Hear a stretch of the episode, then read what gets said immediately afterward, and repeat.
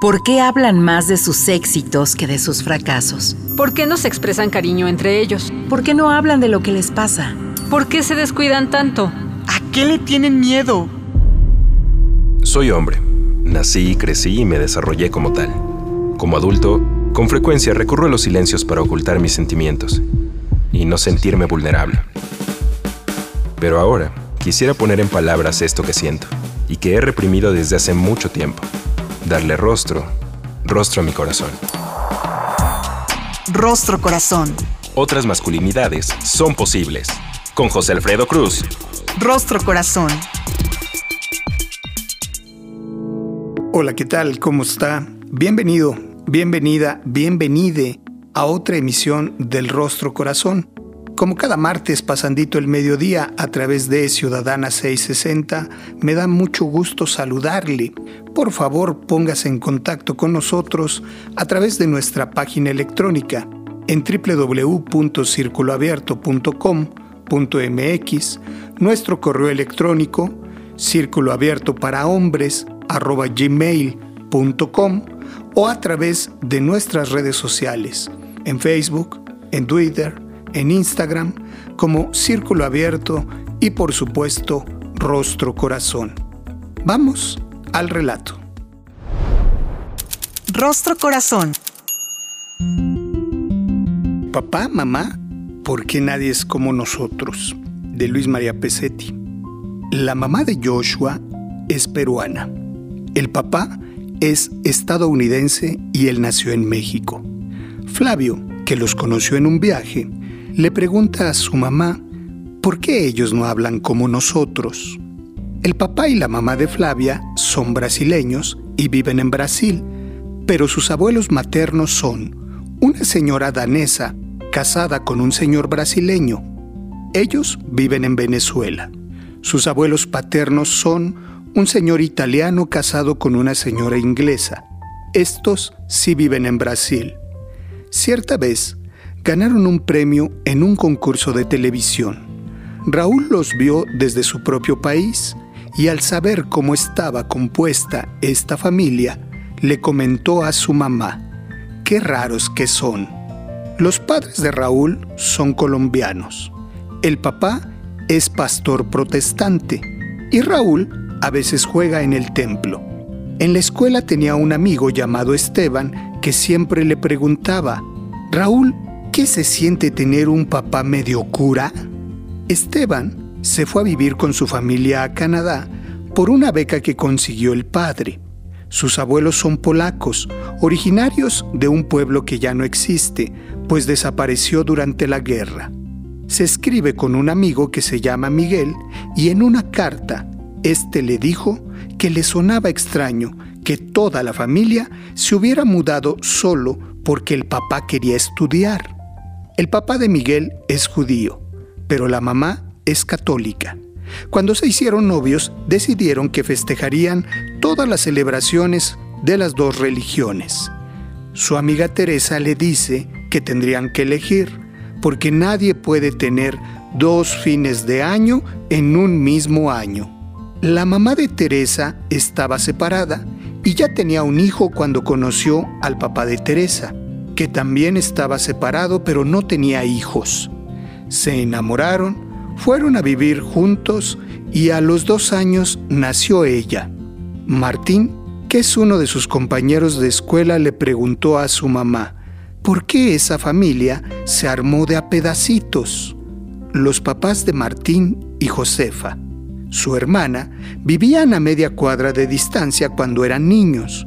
Fueron amigos durante toda la infancia y se hicieron novios a los 17 años. Han estado toda la vida juntos.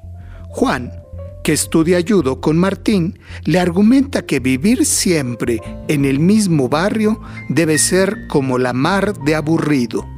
El papá de Juan es ingeniero en computación, pero heredó de su familia un camión con el que hace mudanzas si no son muy grandes y ellos mismos han cambiado de barrio siete veces desde que él nació. Juan se chatea con un amigo que se hizo a través de internet. Vive en México y se llama Joshua. Él no entiende cómo Juan y su familia pueden vivir mudándose toda la vida. La mamá de Mirta trabaja en un supermercado. La de Tomás es gerente en un banco. El papá de Raulito es negro y su mamá es blanca. Los papás de Iñaki son blancos. Los papás de Sushiro son japoneses, pero nacieron en Perú. El papá de Alberto es alto y gordo. El de Cristina es flaco y alto. La mamá de Elsa es baja y se queja de tener un trasero demasiado ancho. La mamá de Sofía no es ni alta ni baja, pero tiene el pelo rizado y a ella le gustaría tenerlo lacio y largo. El papá de Eduardo le encantan los deportes, igual que a la mamá de Inés, pero al papá de Ignacio le gusta relajarse viendo tele mientras toma una cerveza. La mamá de Eugenio odia el fútbol, pero a la mamá de Coqui le encanta ir al estadio. La mamá de Jair es musulmana, el papá de Teo es católico, pero la mamá dice que no cree en nada. En la casa de los papás de Susana vive una señora que los ayuda en los quehaceres de la casa. Los papás de Mirta deben hacerlo todo ellos mismos. Los papás de Santiago son mexicanos, pero están separados aunque viven en la misma ciudad.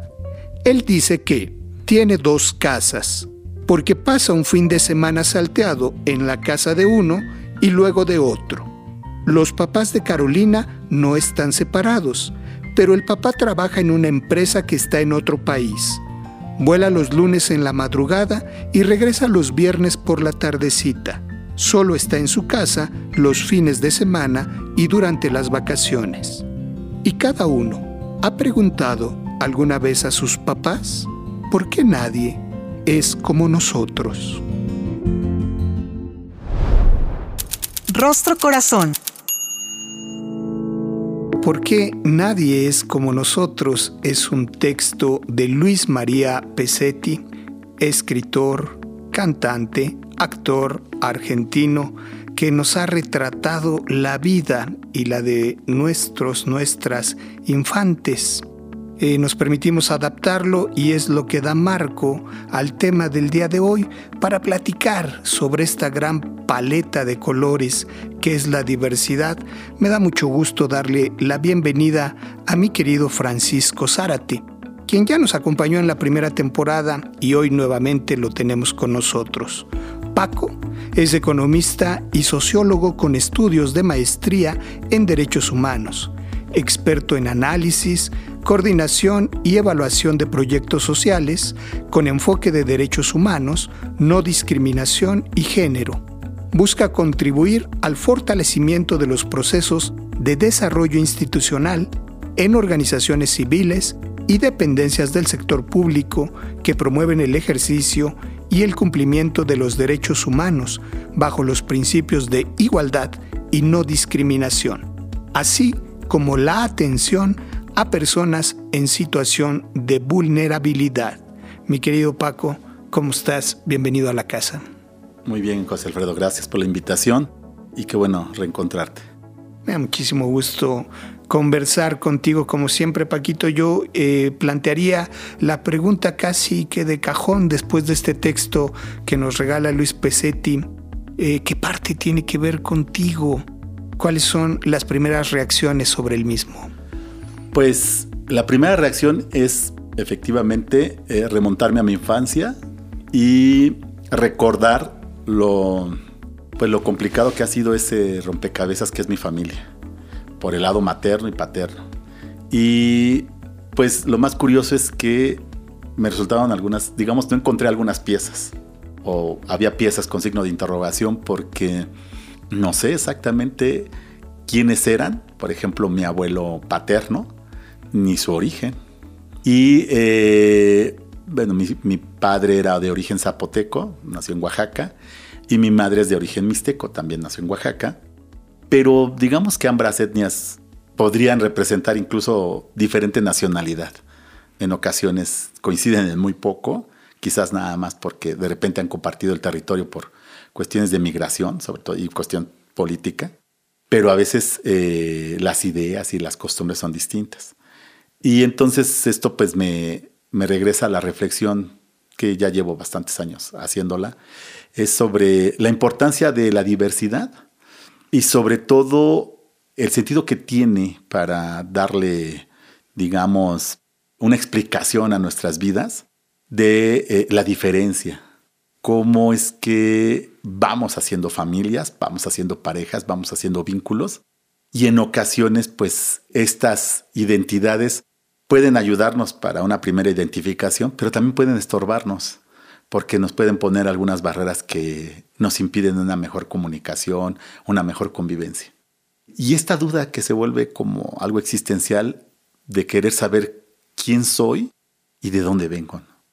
Entonces, pues a mí el texto me conmueve por eso, porque precisamente remite al origen, digamos, de la discusión que tenemos en términos sociales y políticos, eh, también culturales, respecto a la diversidad. ¿A qué es esto de la diversidad?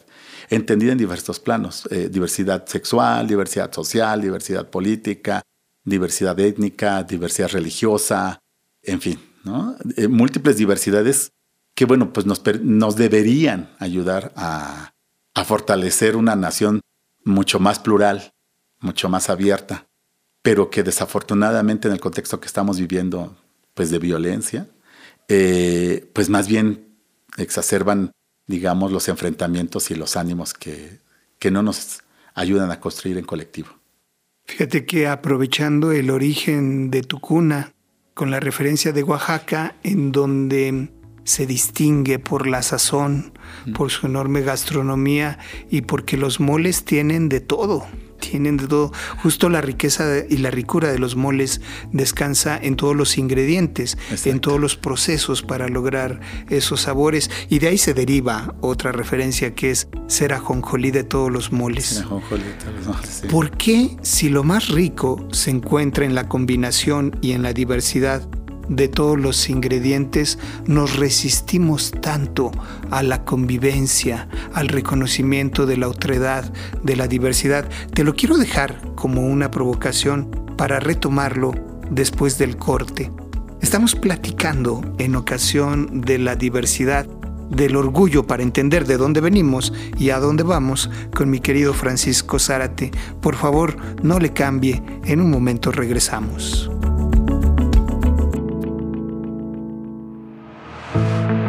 Rostro Corazón. Otras masculinidades son posibles. Regresamos.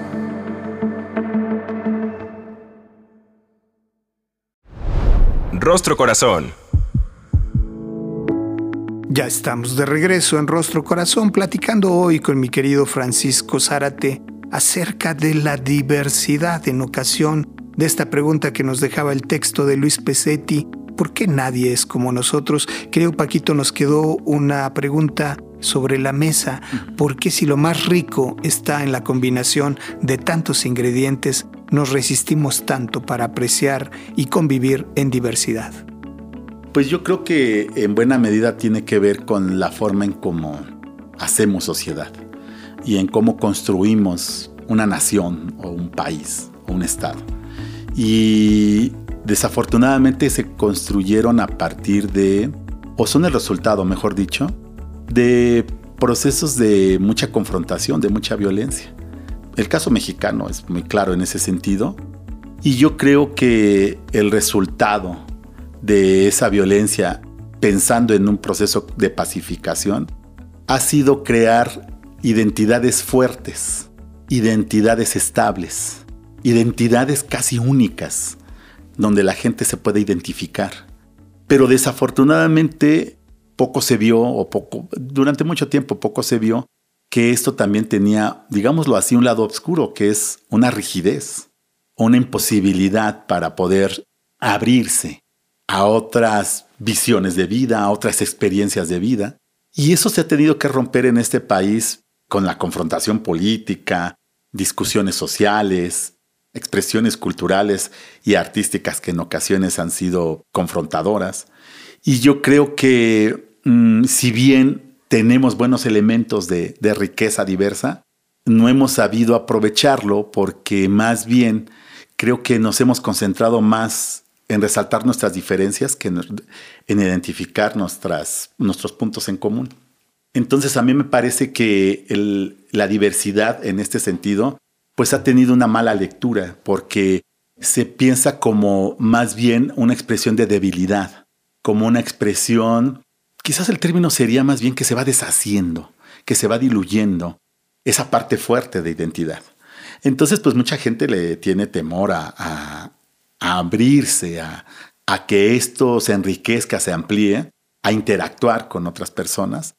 Y en este sentido, bueno, pues eh, el costo ha sido precisamente en ocasiones eh, crear identidades y mundos muy cerrados, pensando en que esa es la manera de sobrevivir ante una situación, por ejemplo, de crisis o de cambio. Que el estar cerrado o el no interactuar o el no abrirse me va a dar la estabilidad que necesito para sobrevivir en un contexto de turbulencia. Pero desafortunadamente así no lo es. Lo que nos ha enseñado la práctica es que la diversidad, por el contrario, nos puede ayudar precisamente a sobrevivir mejor, a fortalecer precisamente esos elementos internos que nos pueden dar cohesión y a crear esperanza de vida, porque ampliamos el panorama de nuestros horizontes. Le encontramos varios sentidos a vivir. Pero ese es un ejercicio que se tiene que hacer. Y en ocasiones, pues mucha gente, muchas comunidades, muchos grupos sociales no están dispuestos a experimentarlo. Y paradójicamente, mientras vivimos un mundo de mayor diversidad en muchos ámbitos, también vemos grupos sociales que se van cerrando. Y que además su cierre es cada vez más violento, más agresivo y, digámoslo así, más rígido y que responde con una confrontación abierta ante aquello que le disgusta, aquello que le resulta diferente. Y precisamente, en, por ejemplo, en el ámbito de la diversidad sexual, de género y corporal, pues la diferencia es estos cuerpos que yo no entiendo, estas expresiones de género que yo no comprendo, estas sexualidades que me dan miedo, porque no sé cómo se vivan. Y entonces ante eso lo que armo es un discurso de protección, de conservación, de cerrazón, y trato de imponerlo, para que además el contexto no me desestabilice, para que además el mundo funcione como yo creo que debe funcionar y como yo creo que me va a dar estabilidad. Pero eso no es real, es más bien una fantasía. Y a veces estamos luchando contra eso. Es bien interesante tu análisis porque como un síntoma de la globalización, homogeneizamos las identidades. De repente nos vestimos igual de este lado del mundo que del otro, consumimos casi que lo mismo y se diluyen ahí los orígenes o se acentúan, como bien lo nombras, eh, dentro de un caparazón y se vuelve ahí como una navaja de doble filo. Fíjate que mi mamá estaba muy contrariada hace unos días y me dijo, es que cómo es ahora la vida, porque a mí me enseñaron que antes había A o B, blanco y negro, y ahora hay una cantidad de colores y de matices para explicarse la vida. Y recurrimos a varios ejemplos que tratamos que fueran los más didácticos posibles para entender la diversidad. Ayúdanos un poquito a comprender la diversidad explicada en términos muy básicos a partir de la identidad, de la orientación, de toda esta práctica y paleta de colores que tenemos en la sexualidad, Paco. Claro. Pues eh, es un ejercicio complicado, complejo, pero bueno, eh, creo que por lo menos hay algunos elementos que puede uno ir aportando desde un marco general de comprensión. El primero yo creo que tiene que ver en términos, por ejemplo, de la orientación sexual, algo que se ha venido trabajando desde hace 40, 50 años, por abrir la discusión de que las personas tenemos diversas formas de vivir nuestra vida erótica, valga la redundancia, de satisfacer nuestros placeres, nuestros gustos, y que esas formas pueden tener mucha validez siempre y cuando sean respetuosas de la otra persona que también va a expresar su placer y su gusto. Entonces, creo que la orientación sexual vino a romper esta idea de que había una sola forma de satisfacer el deseo erótico y de que había una sola manera de expresarlo a través de solamente ciertos canales. El hecho de que vamos encontrando cada vez más diversas orientaciones sexuales nos va hablando de que precisamente como seres humanos vamos experimentando un mundo cada vez más complejo. Vamos haciendo una aventura por vivir. La vamos recreando. Y por supuesto nos vamos encontrando con otras formas que tal vez no habíamos pensado en años anteriores. Y esto yo creo que es muy interesante porque las nuevas generaciones nos están dando una gran lección al aportar otras miradas sobre el deseo que no habíamos visto y que son muy legítimas. Pero además, no solamente es este deseo placentero, digamos, en términos de la genitalización, sino también este deseo amoroso en términos de nuestros afectos y de quién me enamoro y por qué me enamoro. Y yo creo que parte de, la, de los años recientes de, este mundo tan globalizado y complejo, pues es precisamente crear vínculos afectivos distintos, tener la posibilidad de eh, armar diferentes relaciones según mis deseos, según mis creencias, según mis proyecciones al futuro, pues nos abre la posibilidad de querer experimentar cosas que también hace años no sabíamos que podíamos experimentar. Entonces la orientación sexual se va volviendo precisamente un abanico de amplias posibilidades. Pero yo creo que la ventaja que tenemos ahora es que ese abanico además es muy flexible y no tiene fronteras rígidas puede uno atravesar diferentes caminos, diferentes rutas, sin el temor, en algunos espacios, en algunos momentos, de ser sancionado, de ser descalificado. Entonces, creo que parte de la diversidad sexual tiene que ver con la posibilidad de, ejercer tu erotismo y amar a quien tú quieras desde diferentes dimensiones. Esto también tiene una vinculación estrecha con la forma en cómo expresamos quién soy o cómo me siento que soy. Y en este proceso, precisamente, quizás el momento que estamos viviendo es un momento, mm, un momento tenso, porque también durante mucho tiempo se pensó que solamente teníamos dos formas de expresarnos. Una forma, el ser hombre, y otra forma, ser mujer, una expresión binaria de esto. Afortunadamente, esto se ha ido modificando, no sin resistencias, ha habido mucha resistencia, incluso, digamos, hay unos discursos que eh, retroceden en, en este aspecto, pero lo que es cierto es que ha habido personas que nos han permitido comprender que el hecho de ser hombre puede ser de múltiples formas, igual que el hecho de ser mujer, y que incluso puede ser una persona sin tener que identificarse como hombre o como mujer estas expresiones de género y estas identidades de género eh, nos van permitiendo socializar mejor la presentación que teníamos ante la vida. Porque uno de los primeros datos o una de las primeras etiquetas que tenemos al nacer es identificar si somos hombres o mujeres. Entonces, esta forma de vivir nuestra diversidad de género permite que podamos también comprender otras cosas que teníamos reprimidas y que además podamos transformarlas en el trayecto de nuestra vida. Y que eso es válido también hacerlo. Y por último, quisiera nada más hablar de la diversidad corporal que de repente, por ser estadísticamente poco significativa al parecer, al parecer, y lo voy a dejar entre comillas al parecer, también nos habla de que hay cuerpos distintos de que los genitales no necesariamente tendrían que ser los únicos elementos, por ejemplo, para identificar si éramos hombres o mujeres y que hay cuerpos que podríamos pensar que tienen una combinación que eh, de repente puede ser inusual o poco normal, pero que es legítimo y es muy válido porque son pues hechos de la naturaleza y que más bien es las, son las sociedades, son las culturas quienes tienen problemas al momento de nombrarlas.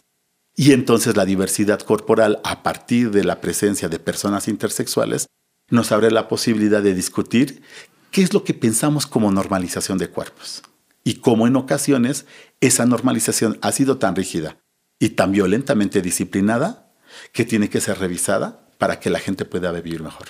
Oye, un minuto para despedirnos, pero es que te voy a citar textualmente. En otros espacios nos has dicho que si los hombres cis heterosexuales o heteronormados joteáramos más, estoy citando textualmente, seríamos más felices. Un minuto, ¿por qué? Porque yo creo que eh, tendrían menos preocupación por códigos y conductas que les impusieron para identificarse como hombres. Y muchos de ellos fueron incorporados de manera violenta. Tendrían posibilidad de reparar o de sanar las heridas que las violencia, la violencia les dejó. Al expresar algo que permite, permite gozar nuestro propio cuerpo, sentir placer con nuestro propio cuerpo. Ser débiles, ser frívolos, ser bonitos, ser cachondos, ser tiernos. Eso que no experimentan comúnmente los hombres, si lo experimentaran al jotear, podría darles un proceso de liberación y un proceso de sanación. La libertad, la sanación, la plenitud a través de darnos permiso si contactamos con la expresión. Mil gracias, mi querido Paquito, como siempre, por acompañarnos y guiarnos en la reflexión. Muchísimas gracias a usted que ha seguido la transmisión. En la producción, David Mejía. En los controles técnicos, Eduardo Noguerón.